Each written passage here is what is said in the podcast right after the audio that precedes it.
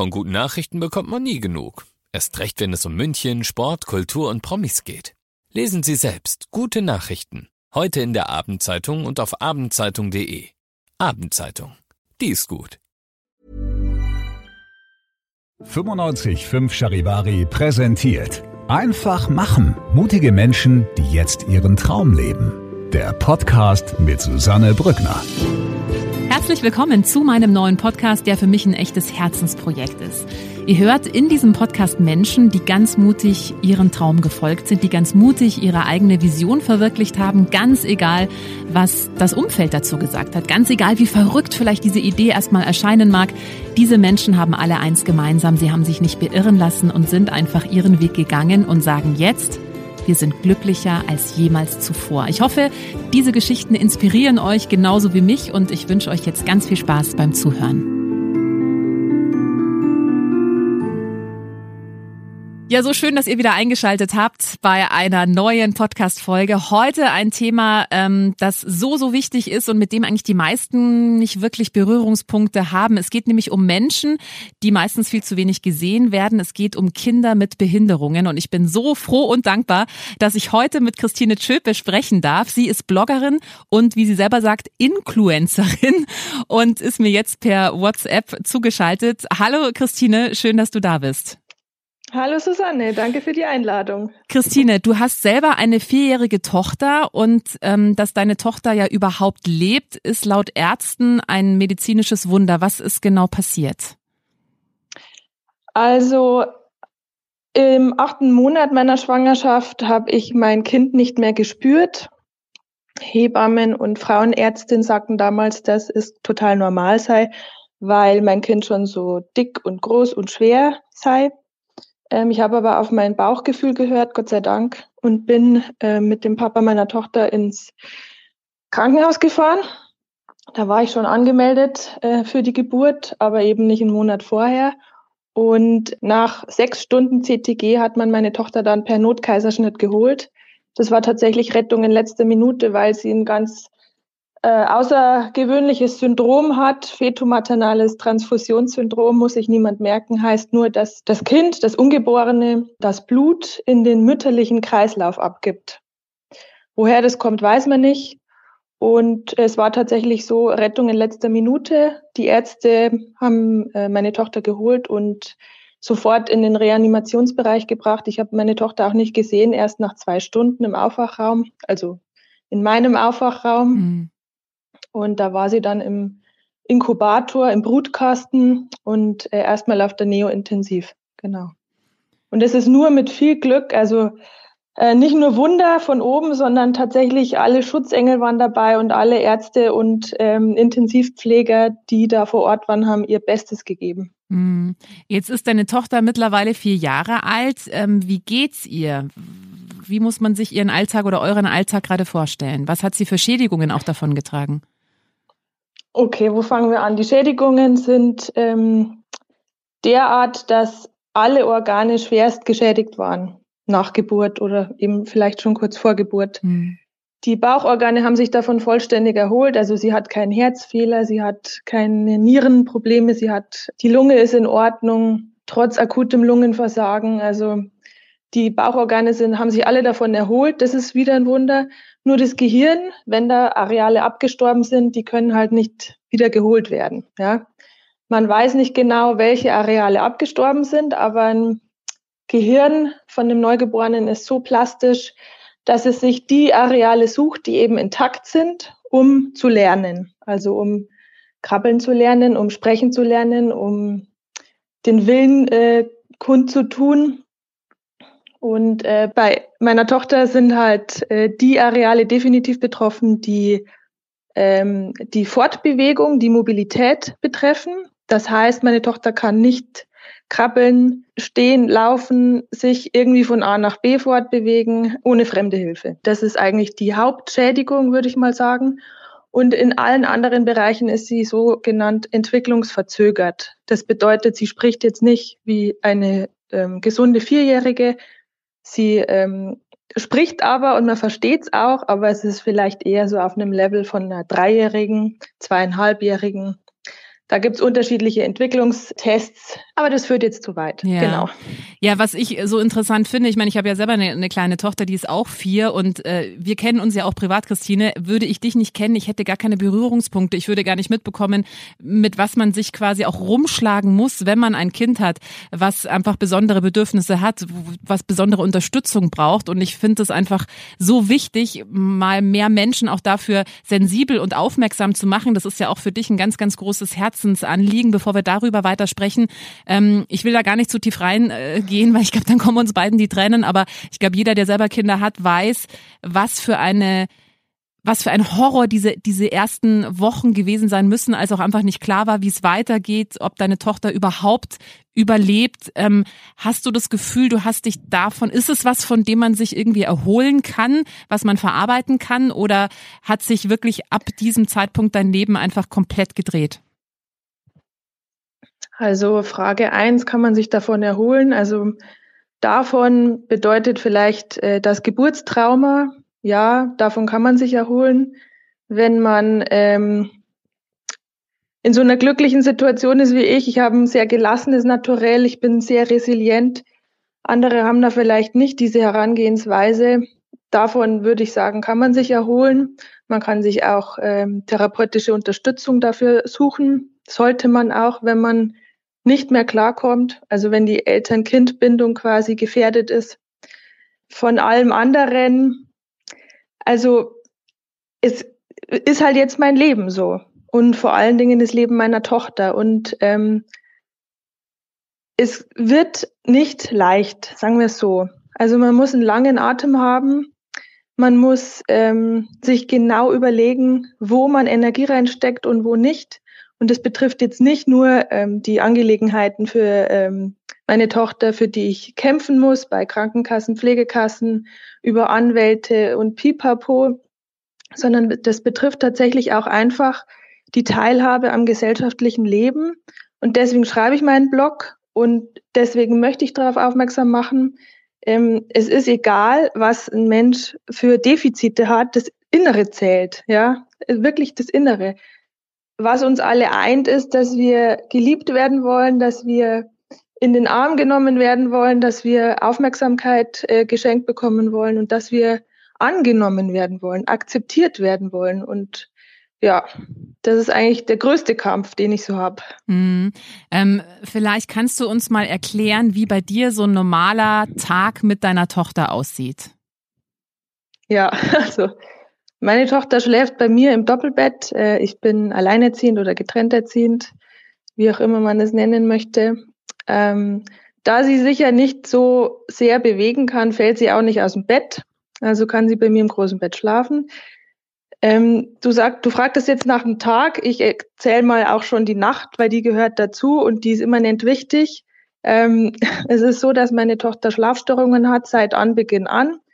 Ähm, ich kann nur vermuten, weil sie eben auch ein Geburtstrauma hatte und das auch erstmal verarbeiten muss. Also sie wacht sehr oft auf in der Nacht und braucht meine Unterstützung, entweder beim Umdrehen oder einfach nur um Ei Ei zu machen und zu sagen, ich bin da, alles gut. Dann werktags stehen wir also auf. Meine Tochter geht in den Kindergarten, in den Regelkindergarten, ist da äh, ein sogenanntes Integrativkind. Wir machen uns fertig morgens. Das sieht so aus, dass ich sie halt aus dem Bett hochhebe und äh, ins Badezimmer trage, wickle, versorge wie ein ähm, Kleinkind, Baby. Ähm, manchmal frühstücken wir noch, manchmal auch nicht. Ähm, meistens braucht sie aber meine Aufmerksamkeit und möchte einfach wissen, dass ich da bin. Also sie ist in der Wahrnehmung auch noch eher sehr unsicher. Mhm. Ja, also ich kann sie jetzt nicht irgendwie alleine spielen lassen wie eine Gleichaltrige. Die möchte schon immer wissen, dass ich da bin oder dass jemand da ist. Ja, dann machen wir uns äh, weiter fertig. Ähm, wir gehen dann zum Auto. Ich fahre sie mit dem Buggy in die Tiefgarage und setze die sie da vom Buggy ins Auto und denke mir da meistens schon, wenn sie da nicht wirklich mitarbeiten will, dass ich eigentlich schon K.O. bin. Mhm. Dass der Tag eigentlich schon, ich könnte mich jetzt auf die Couch legen, denke mhm. ich mir oft schon, morgens um halb acht in der Tiefgarage äh, eben nach so einer Nacht, in der sie oft äh, aufgewacht ist. Dann fahren wir in den Kindergarten. Ich liebe, also hiefe sie wieder raus aus dem Autokindersitz in den Buggy, in den Kinderwagen, schieb sie zum Kindergarten, gebe sie dort ab, gebe die wichtigsten Informationen mit, wie die Nacht war, äh, ob sie schon gefrühstückt hat, etc. pp., weil Gleichaltrige könnten es vielleicht selbst erzählen. Ähm, sie kann es halt selber nicht kundtun oder erzählen, was schon vorgefallen ist heute oder wie es ihr geht oder worauf sie Lust hat. Ja. Ja, dann am Nachmittag hole ich sie wieder ab, stelle wieder meine Standardfragen im Kindergarten, eben ob sie einen Mittagsschlaf gemacht hat, wie sie sich mit den anderen Kindern verstanden hat. Das sind immer sehr viele Fragen. Ich muss sehr, sehr, sehr viel kommunizieren und bin einfach darauf angewiesen, dass die, die an meiner Tochter dran sind, äh, mir auch die Informationen liefern und ich denen vertrauen kann. Ja. Im Kindergarten ist es so, dass meine Tochter auch ähm, Therapien bekommt, Logopädie, Ergotherapie, Physiotherapie. Und wenn sie da nicht aus der Gruppe rausgenommen wird, um diese Therapien zu machen, dann darf sie, muss sie, wie man es nimmt, in einem sogenannten Stehgerät stehen. Das sieht äh, für Nichtkenner aus wie ein Folterinstrument. Da wird man erstmal draufgelegt. Dann werden die Füße, die Knie, die Oberschenkel und die, äh, das Becken festgeschnallt. Dann wird man wieder nach oben gekippt in die Vertikale sozusagen, bekommt ein Tischchen davor und da muss sie dann ähm, laut ärztlicher Anordnung eigentlich eine Stunde drin stehen. Ähm, hat einfach einen medizinischen Hintergrund, dass die Oberschenkelknochen in die Hüftpfanne, ich hoffe, ich habe das jetzt korrekt gesagt, ähm, weiter eintreten, weil wir sonst Gefahr laufen, eine Hüftoperation bei ihr durchführen äh, zu müssen. Genau, so sieht also der Kindergartentag aus. Ähm, was die therapeutischen Sachen angeht. Am Nachmittag hole ich sie dann, wie gesagt, ab. Und meistens müssen wir dann auch zu Hause noch weiter trainieren auf so einer Rüttelplatte, die ähm, die Muskulatur und die, das Knochenwachstum äh, trainiert, beziehungsweise das Knochenwachstum anregen soll. Und da soll meine Tochter jeden Tag eigentlich 15 Minuten draufstehen mit verschiedenen Übungen, ähm, Hände, also so Schubkarren fahren sozusagen oder auch drauf stehen in ihren Orthesen, die man natürlich vorher auch nochmal anziehen muss, unter Geschrei. Also es sind viele, viele Sachen, die meine Tochter mitmachen muss und aushalten muss. Ähm, und wo ich als Mama auch innerlich weine, manchmal mir denke, oh Mann, es mhm. hätte auch nicht sein müssen, ja, mhm. aber gut, jetzt mhm. sind wir an dem Punkt. Mhm. Naja, und dann ähm, regulär Abendessen, wie bei allen Familien wahrscheinlich auch, und dann irgendwann Bettgehzeit. Und mhm. ja, meine Tochter darf auch fernschauen. ja, ähm, das klingt jetzt, äh, also für alle, die Kinder haben, aber auch für alle, die keine Kinder haben, also das klingt schon nach äh, unfassbar viel, was du da leisten musst, was da auch körperlich natürlich von dir verlangt wird. Du hast es gerade gesagt, deine Tochter kann sich nicht selbstständig fortbewegen, das heißt, du musst sie überall hintragen oder hinfahren. Äh, du bist manchmal um halb acht Uhr morgens schon, dass du dir denkst, okay, ich kann mich jetzt eigentlich wieder hinlegen, mir reicht's für heute. Ich habe meinen Soll eigentlich schon wieder erfüllt. Ich bin K.O. Ähm, wie schaffst du das, beziehungsweise was für Unterstützung hast du dir geholt oder machst du das alles alleine? Nein, das mache ich nicht alles alleine. Ähm, also ein Großteil ja.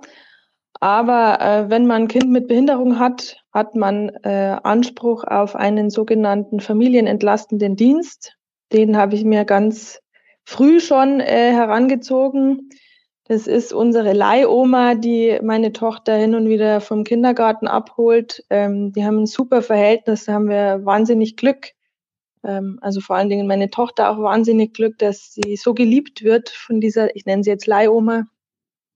Ähm, dann ähm, der Papa macht äh, auch sehr viel mit meiner Tochter, mit seiner Tochter. Ähm, er übt sehr viel, er geht mit ihr schwimmen, er guckt, dass die Beweglichkeit vorhanden bleibt. Ja, man muss sich vorstellen, wenn ein Kind sich einfach nicht selbstständig bewegen kann, dann ähm, friert halt einfach alles irgendwann mal ein. Mhm. Ja, also die, die Muskeln müssen in Bewegung sein. Gesunde Kinder tollen rum, laufen rum, ähm, suchen sich alles selber und ähm, bei ihr geht das halt einfach nicht. Äh, genau. Das sind so die, die größten äh, Säulen, die ich jetzt an Unterstützung aktuell habe. Und ähm, natürlich, dafür bin ich auch sehr dankbar, ähm, einige der Therapeuten sind eben nicht nur Therapeuten und therapieren mein Kind, sondern äh, die telefonieren mit mir, die nehmen, übernehmen auch so eine Art, würde ich sagen, psychosozialen Dienst, unterstützen mich, äh, geben mir Tipps, geben mir ähm, Anweisungen, wie ich was anders machen sollte, im Training zu Hause zum Beispiel. Das ist auch sehr viel wert, kostet natürlich sehr viel Zeit, diese Telefonate oder diese Treffen mit Therapeuten. Ähm, aber ähm, es ist wichtig und es ist mir auch wirklich eine Stütze. Vor allen Dingen mit denen, die nicht nur ihre Arbeit machen und ähm, einfach Interesse daran haben, dass meine Tochter weiterkommt und dass es auch mir gut geht dabei. Mhm. Ja. Du hast ja einen Blog, äh, das Leben ist Lala. Da äh, ja, schreibst du über die Erfahrungen mit deiner Tochter, eben auch über Inklusion. Du selber sagst, du bist eine Influencerin, was ich wirklich sehr schön finde. Ähm, und du sagst ja auch, also Inklusion ist ein schönes Wort, aber es ist in der Gesellschaft noch nicht wirklich angekommen. Und ich habe ja jetzt auch durch dich mitbekommen, mit was für auch teilweise bürokratischen Hürden du dich rumschlagen musst. Ähm, vielleicht kannst du uns da nochmal mitnehmen, äh, was man, glaube ich, also ich, mir war das davor auch nicht bewusst, aber alleine wie oft du bei der Krankenkasse irgendwelche Rezepte einreichen musst, was das immer für ein langer Kampf ist. Was oder wo steht Deutschland da in deinen Augen aktuell, was das Thema Inklusion angeht? Ähm, bildhaft gesprochen noch nicht mal in den Kinderschuhen, sondern in Babysöckchen. Mhm. Ja. Ähm, und da, äh, also da meine ich jeden Einzelnen, da meine ich dich, da meine ich mich. Wie du vorher schon sagtest, ähm, man hat nicht viel damit zu tun, weil es bisher halt einfach gang und gäbe war, dass Menschen mit Behinderung exkludiert wurden. Ja, die werden in heilpädagogische Kindergärten gesteckt, die werden dann in Förderschulen gesteckt, bis sie dann eben, äh, die kommen ja nie auf dem ersten Arbeitsmarkt an, äh, bis sie dann in ähm, Werkstätten irgendwelche Träger der Lebenshilfe oder Pipapo landen man, man sieht die auch nicht auf der Straße, die Menschen mit Behinderung, also seltenst. Mal sieht man Rollstuhlfahrer, mal sieht man jemanden mit Krücken.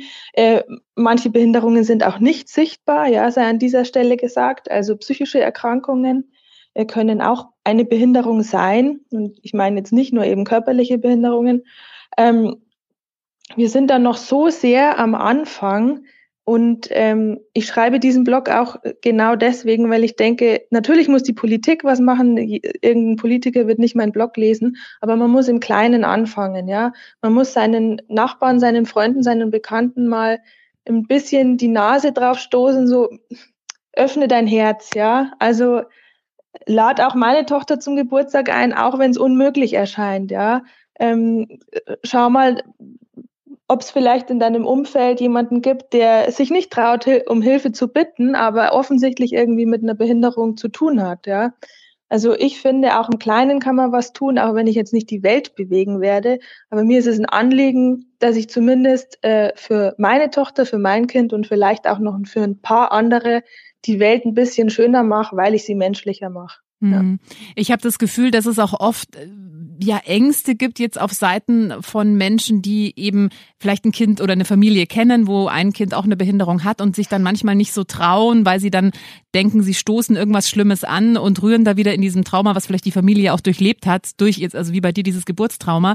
Ähm, was würdest du so Menschen sagen, also die so einfach eine Scheu haben, das anzusprechen und da offen auf Menschen zuzugehen, die vielleicht eben Hilfe brauchen? Ja, das, äh, damit werde ich immer wieder konfrontiert, äh, diese Scheu oder dieses Nicht-Trauen. Also was, was hat man denn zu verlieren? Derjenige, der fragen möchte oder neugierig ist oder interessiert ist, der ist ja in dem Fall nicht betroffen. Also mal Butter bei die Fische, ja. Es ist die andere Familie, die betroffen ist. Und man kann einfach fragen, wenn man interessiert ist und einfach direkt und freundlich, wie man es bei jedem anderen Thema auch machen würde. Ähm, wenn die Familie oder der Mensch mit Behinderung nicht antworten möchte, dann wird er das auch sagen, ja. Ähm, mit Kindern ist es im Übrigen viel einfacher, ja. Die Kinder gehen auf äh, meine Tochter zu, sind interessiert und neugierig und fokussieren sich eben nicht auf das Defizit, also was meine Tochter nicht kann, eben nicht rumtollen oder irgendwas äh, körperlich äh, körperliches, sondern äh, sie fokussieren sich halt darauf, was mein Kind kann und was man mit diesem Kind spielen kann oder machen kann, ja. Und sie fragen auch ganz ungeniert nach, was hat die denn, was ist denn passiert? Und ähm, ich finde, oftmals ist es, stelle ich persönlich fest, ich kenne keine Studien dazu, aber ähm, meine Erfahrung ist, dass oftmals eben die Eltern diese Scheu haben und eben nicht die Kinder. Und die Eltern sind aber Vorbild für die Kinder. So, und jetzt entwickeln vielleicht diese Kinder auch eine Scheu, was überhaupt nicht notwendig ist, ja. Also auch Appell an die Eltern, lasst eure Kinder einfach fragen, wenn sie interessiert sind, wenn sie neugierig sind. Das ist wichtig und das ist richtig.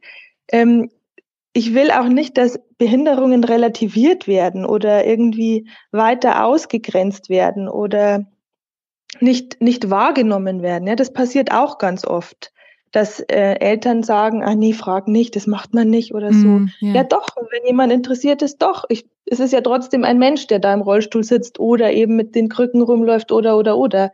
Ja, ein Mensch mit seinen Bedürfnissen, mit seiner eigenen Persönlichkeit, mit äh, liebenswerten Charaktereigenschaften und darum geht's. Und Kinder sehen das noch, da bin ich mm. überzeugt. Also das heißt, du sagst ganz klar, man tritt niemandem zu nahe, wenn man einfach interessiert nachfragt. Ja. Hm. Ähm, jetzt haben wir gerade schon drüber gesprochen, dass also Inklusion so in der Gesellschaft noch nicht angekommen ist, aber ich weiß jetzt äh, ganz äh, praktisches Beispiel auch aus deinem Leben. Es wurde in deiner, also du kommst aus Landshut und da wurde ja ein Spielplatz eröffnet, der sich damit schmückt, eben auch ein inklusiver Spielplatz zu sein. Und dann warst du da mal mit deiner Tochter und hast festgestellt, hm, nee, nicht so wirklich. Ja, äh, wurde der ähm, größte Spielplatz der Stadt sozusagen saniert, renoviert, neu gebaut. Und äh, große Artikel in der Zeitung, dass dieser Spielplatz barrierefrei ist. So, was bedeutet barrierefrei? Ähm, der Untergrund muss befahrbar sein mit einem Rollstuhl oder mit einem Buggy oder ja, mit irgendwelchen Geräten, die da entlang müssen. Es gibt ganze drei Spielgeräte auf diesem Spielplatz, die nicht ähm, auf sandigem Boden stehen, ja. Äh, und ja, in, in diesem Fall habe ich, habe ich äh, mich direkt echauffiert und gesagt, Freunde, so geht's nicht, damit muss man sich nicht schmücken, wenn nur drei von, was weiß ich, 15 Spielgeräten barrierefrei sind. Ja, es gäbe so viele Möglichkeiten, so viele andere Möglichkeiten. Es gibt zum Beispiel äh, Schaukeln, äh, die man mit dem Rollstuhl befahren kann. Ja, das, wie, so ein, wie, so eine, wie so eine Wanne, in die man reinfährt und da könnten, wie so ein Schiff, so eine Schiffsschaukel, das ist damit ver vergleichbar. Da können auch andere Kinder mitschaukeln noch, ja. Also es kann eine riesen Gaudi sein. Ja, das ist so ein Beispiel, wo ich mir denke, ja, gut, guter Ansatz, gute Idee, aber denkt es doch noch ein Schrittchen weiter, ja, mhm. denkt es doch noch ein Schrittchen weiter. Es kostet vielleicht mehr Anstrengung, ja, und es kostet vielleicht auch ein bisschen mehr Geld, aber in welcher Gesellschaft wollen wir denn leben, mhm. ja? Ja. ja, und das ist, also als du mir das damals erzählt hast, bin ich mal so die Spielplätze durchgegangen, äh, auf die ich mit meiner Tochter ist kein einziger barrierefrei. Also da dachte ich mir, da muss, also, und wie gesagt, ich glaube, man sieht es oft nicht, weil man eben nicht so Berührungspunkte hat. Aber wenn man mal mit dem Filter durch die Welt geht, dann sieht man, da ist wirklich einiges, was dringend nachgebessert werden muss, damit eben, wie du es gesagt hast, diese Kinder nicht einfach im Nirgendwo verschwinden und man die in der Öffentlichkeit gar nicht wirklich wahrnimmt. Ähm, Du hast vorhin eben davon gesprochen, dass es in der Gesellschaft schwierig ist, aber ähm, was ja auch noch Teil quasi deines Lebens ist, äh, sind sehr viele Telefonate, sehr viele Rechnungen einreichen, äh, sehr viele Therapien beantragen. Woher nimmst du da die Kraft? Hast du manchmal Momente, wo du das Gefühl hast, boah, ich, ich kann jetzt nicht mehr, das wächst mir alles irgendwie über den Kopf? Ähm, also manchmal bin ich ein bisschen frustriert, ja, aber ich bin noch nicht und hoffentlich auch, äh, dass ich da nie ankomme an dem Punkt, dass ich äh, sage, nee, ich mag jetzt nicht mehr. Weil es geht ja um äh, mein geliebtes Kind und ich möchte ihr den Weg ebnen, dass sie eben äh, teilhaben kann an der Gesellschaft. Daher nehme ich definitiv die Kraft, weil wenn ich sie anschaue, denke ich mir, ja, äh, du bist einfach ein Herzöffnerkind. Ja. Äh, du bist gut, so wie du mhm. bist und äh, viele Menschen äh, können daraus lernen. Äh, daraus nehme ich definitiv die Kraft.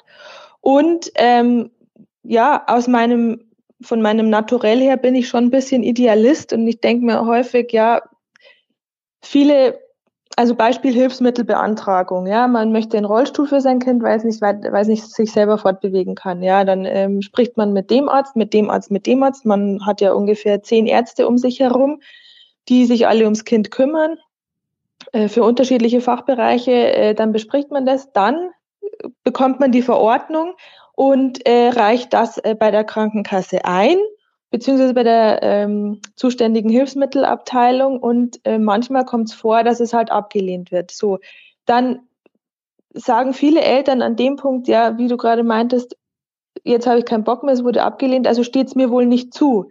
Ja, aber mein Naturell ist ein anderes. Ähm, dann denke ich mir, nee, jetzt erst recht. Also was sind denn das für fadenscheinige Ausreden oder Argumentationen? Und es ist tatsächlich so, man kann gleich beim, äh, beim Antrag eines Hilfsmittels, kann sie gleich den Widerspruch mitformulieren und gleich hinterher schicken, äh, zwei Wochen später. Mhm. Ja? Also schon noch die Antwort abwarten, ja. weil manchmal geht ja auch was durch. ich widerspreche nicht der Zusage. genau. Und hast du mit Aber, diesen Widersprüchen, ja. also wenn dann eben erstmal eine Ablehnung kommt und du einen Widerspruch einlegst, also hast, hast du dann, bekommst du dann da manchmal trotzdem recht und es geht dann doch durch?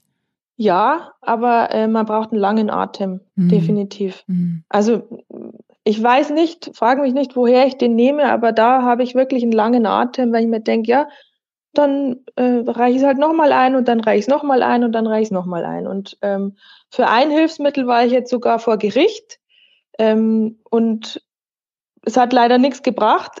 Es hatte rechtliche Gründe. Es hätte man mir auch vorher sagen können, hätte man, äh, hätte sich die Krankenkasse Geld gespart. Aber wenn sie nicht fähig dazu sind, ordentlich zu arbeiten, ja, sorry, dann gehe ich vor Gericht. Ja. Mhm. Du hast gerade gesagt, du weißt, es wäre meine nächste Frage gewesen. Du weißt selber nicht, woher du diesen langen Atem hast. Also, woher nimmst du denn die Kraft? Weil, wenn man das jetzt mal alles, ich meine, ich bin selber alleinerziehende Mama von einer vierjährigen Tochter, die jetzt äh, sich fortbewegen kann und weiß, wie einfach jeder, der Kinder hat, weiß, es ist einfach wirklich, ich habe mal gesehen, äh, habe mal gelesen und das finde ich so treffend, ähm, Kinder zu bekommen ist Überforderung mit Ansage.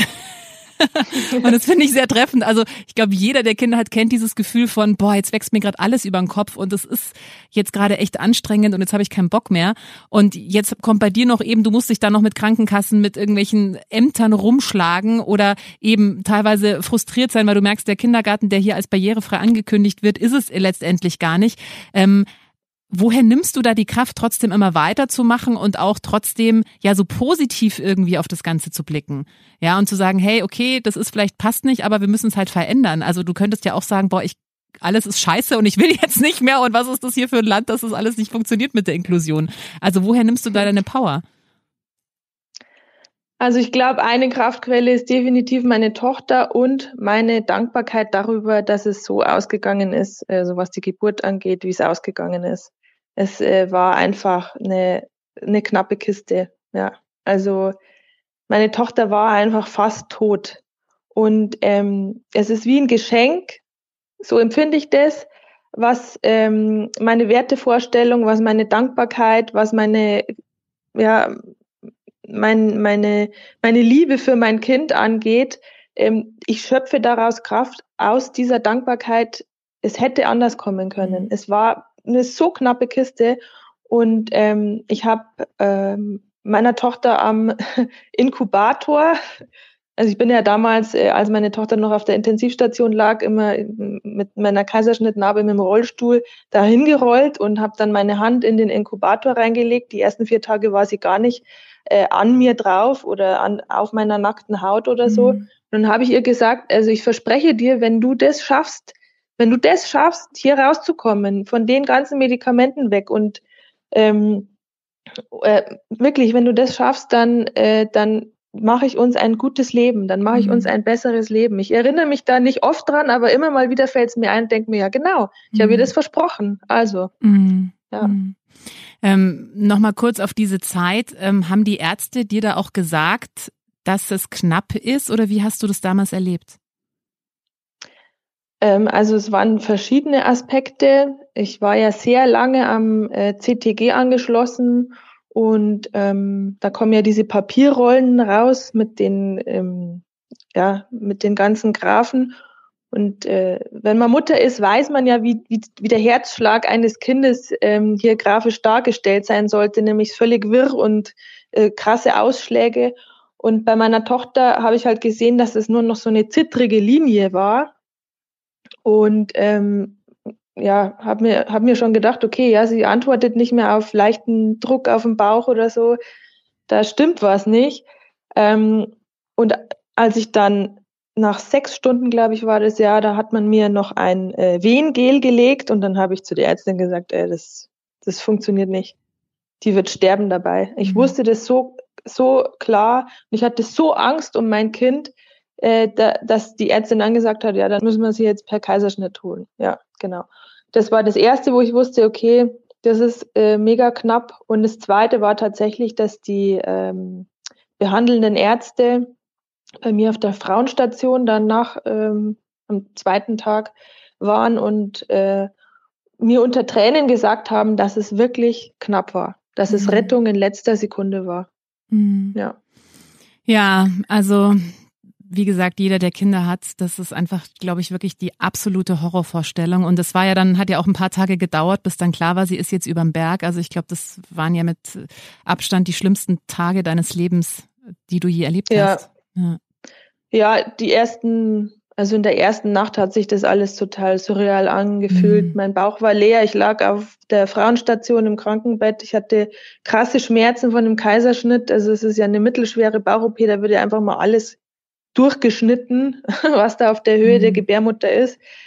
Ähm, und ich habe nur gedacht, was ist denn das jetzt für eine bescheidene Situation? Ne? Also kann ja nicht wahr sein. Weinen konnte ich leider auch nicht, weil das so wehgetan hat mhm. am, am, Bauch. Also äh, für alle, die sich, die sich für einen Kaiserschnitt entscheiden, also denkt daran, mhm. auch Freudentränen tun dann mhm. weh, tun wirklich verdammt weh. Die ersten Tage waren wirklich, es hieß jeden Tag, wir warten jetzt den Tag ab und wir warten jetzt die Nacht ab. Und es war vier Tage lang so. Ich meine, es waren dort auf der Neo-Intensivstation Kinder, die haben es nicht überlebt. Mhm. Ja, die sind nebenan gestorben. Und das war ein Moment, wo ich dachte, boah, also ich fühle mich scheiße, aber ich fühle mich super glücklich. Also mhm. alles in einem. Mhm. Mir hat so leid getan für die Eltern, so unfassbar leid. Und dann sehe ich mein Baby in diesem Inkubator liegen und denke mir, bitte, bitte, bitte. Mhm. Bitte halt durch, bitte mach es, bitte mach es, bitte mach es, ja. Also ich habe innerlich äh, gefleht und äh, mhm. auch gebetet. Ja. Mhm. Und nach, nach vier Tagen, ähm, also normalerweise bleibt man so lang auf der Intensivstation, äh, bis der errechnete ET, also der eigentliche Entbindungstermin erreicht ist.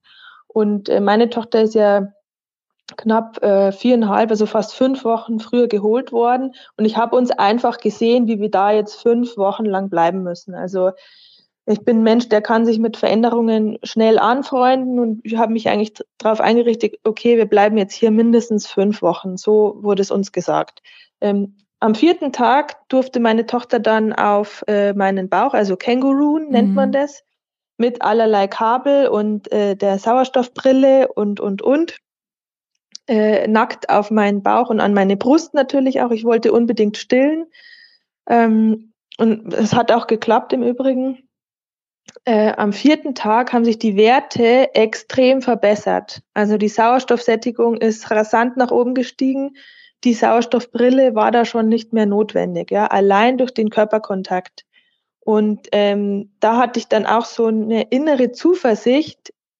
Ich weiß nicht, woher die kam, aber ich wusste, okay, die packt es, mhm. die packt es, die, ähm, die wird es packen. Und nach sieben Tagen ähm, hieß es, meine Tochter ist äh, kein Kind mehr, das auf der Intensivstation liegen muss. Äh, sie kommt auf die Normalstation, mhm. also auf die normale äh, Säuglingsstation. Und da waren wir dann auch noch mal eine Woche und nach sage und schreibe zwei Wochen sind wir entlassen worden. Unglaublich, ja. ja. Ist wirklich ein Wunder. Ja. Ist echt ein Wunder, ja. ja. Absolut. Ja. ja, du hast ja deine ganze Geburtserfahrung auch nochmal äh, auf deinem Blog äh, geschrieben zum Nachlesen. Also kann ich jedem nur empfehlen, vielleicht eine Packung Taschentücher bereithalten. Also mich hat das damals unfassbar bewegt und berührt. Ähm, ich glaube, auch wenn man keine Kinder hat, das, ja, ist wirklich schon sehr, sehr eindrücklich, was du da schreibst und sehr bewegend. Ähm, was wünschst du dir denn von der Gesellschaft? Also was würdest du dir denn von oder was wünschst du dir denn von uns allen, was das Thema Inklusion ähm, angeht? Oh, das wird eine lange Liste, Susanne, aber ich fasse mich kurz. Also äh, im, im Wesentlichen würde ich mir ähm, Mitmenschlichkeiten, Miteinander wünschen, ja, und Offenheit. Das, glaube ich, sind mal die Grundpfeiler, die notwendig sind, um ähm, Inklusion vorantreiben zu können. Ja, keine Scheu, keine Berührungsängste. Es kann nichts passieren. Zeig dich, zeig deine Gefühle, beschreib sie, sag, oh, ich habe jetzt echt ein bisschen Angst, mit dir zu spielen, du sabberst oder wie auch immer, ja, dann kann man darüber sprechen, ja, sprechen hilft, reden hilft, kommunizieren hilft. Das würde ich mir wünschen, ja, mehr Offenheit und Authentizität, also Echtheit. Mhm. Ich möchte das ähm, nicht nur für meine Tochter, das wünscht sich wahrscheinlich jede Mama, jeder Papa, äh, dass meine Tochter liebevolle Begegnungen hat, ja. Mhm. Unabhängig von ihrer Behinderung. Ja. Ja, Christine, das sind, glaube ich, sehr, sehr schöne Schlussworte, sehr, sehr schöne Wünsche, wo sich hoffentlich auch jeder ja davon inspirieren lässt. Und ähm, ja, für alle, die gerne mehr über dieses Thema erfahren möchten oder die vielleicht ja auch mit dir, Christine, in Kontakt treten möchten, die vielleicht selber äh, Kinder mit Behinderungen haben, auch pflegende Angehörige sind. Du hast, wie gesagt, äh, einen fantastischen Blog, also kann ich wirklich jedem empfehlen. Da kriegt man einfach mal einen ganz guten Einblick, äh, wie das Leben mit Kindern ist, die eben eine Behinderung haben, was man vielleicht selber tun kann. Du hast es jetzt schon mehrfach gesagt, das Wichtigste ist einfach da offen zu bleiben, offen zu kommunizieren, keine Scheu haben, es anzusprechen, auf Menschen zuzugehen. Dein Blog heißt das Leben ist lala.com, also schaut bitte unbedingt vorbei. Wir markieren das auf jeden Fall auch nochmal, äh, werden es auch nochmal in die Show Notes packen. Und äh, Christine, ich danke dir von Herzen für dieses sehr offene und ehrliche Gespräch. Vielen, vielen Dank. Ich habe so tiefen Respekt vor dir, wirklich. Ich bewundere dich zutiefst und finde das wirklich fantastisch, was du alles machst. Danke dir. Dankeschön für die Einladung. Vielen Dank. Wenn dir diese Folge gefallen hat, dann äh, freue ich mich sehr, wenn du meinen Podcast abonnierst, wenn du ihn teilst oder wenn du mir einen Kommentar da lässt. Einfach machen. Mutige Menschen, die jetzt ihren Traum leben. Präsentiert von 955 Charivari. Wir sind München.